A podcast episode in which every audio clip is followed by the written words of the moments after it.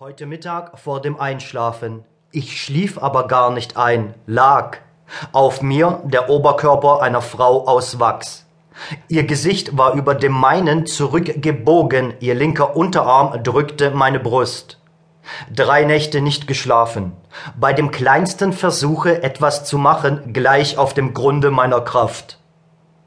Aus einem alten Notizbuch.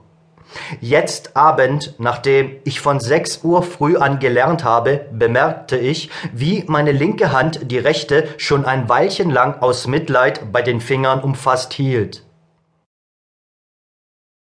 18. November. Gestern in der Fabrik.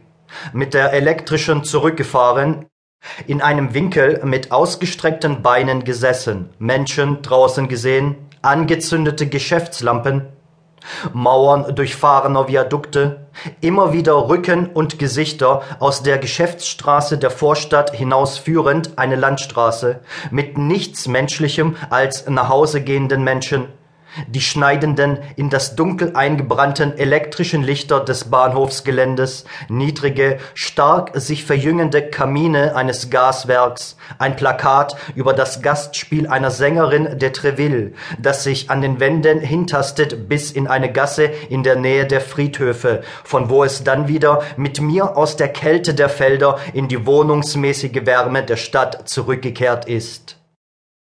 Fremde Städte nimmt man als Tatsache hin, deren Bewohner dort leben, ohne unsere Lebensweise zu durchdringen, so wie wir ihre nicht durchdringen können. Vergleichen muss man, man kann sich nicht wehren, aber man weiß gut, dass das keinen moralischen und nicht einmal psychologischen Wert hat. Schließlich kann man oft auch auf das Vergleichen verzichten, da die allzu große Verschiedenheit der Lebensbedingungen uns dessen enthebt.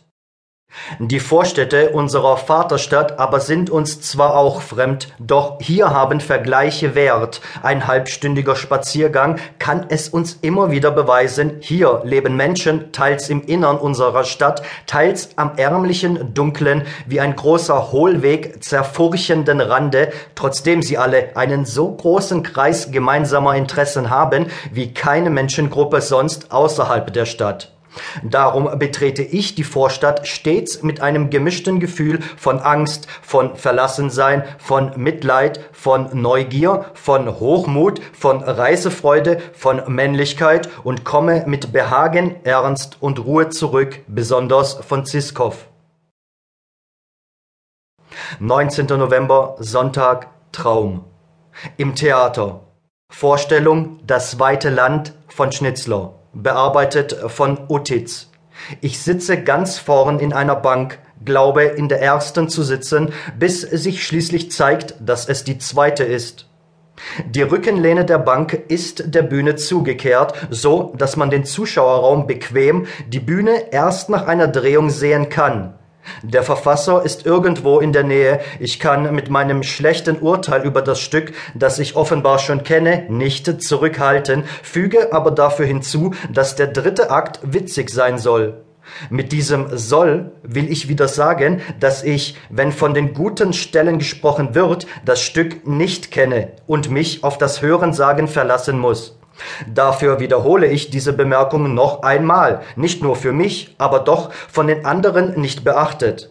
Rings um mich herum ist ein großes Gedränge. Alles scheint in seinen Winterkleidern gekommen zu sein und füllt daher die Plätze übermäßig aus. Leute neben mir, hinter mir, die ich nicht sehe, sprechen auf mich ein, zeigen mir Neuankommende, nennen die Namen. Besonders werde ich auf ein durch eine Sesselreihe sich drängendes Ehepaar aufmerksam gemacht, da die Frau ein dunkelgelbes, männliches, langnasiges Gesicht hat und überdies, soweit man im Gedränge, aus dem ihr Kopf ragt, sehen kann, Männerkleidung trägt. Neben mir steht merkwürdig frei der Schauspieler Löwy dem Wirklichen aber sehr unähnlich und hält aufgeregte Reden, in denen das Wort Principium sich wiederholt. Ich erwarte immerfort das Wort Tertium comparationis, es kommt nicht. In einer Loge des zweiten Ranges, eigentlich nur in einem Winkel der Galerie von der Bühne aus rechts, die sich dort an die Loge anschließt, steht irgendein dritter Sohn der Familie Kisch. Hinter einer sitzenden Mutter und redet in das Theater, angezogen in einen schönen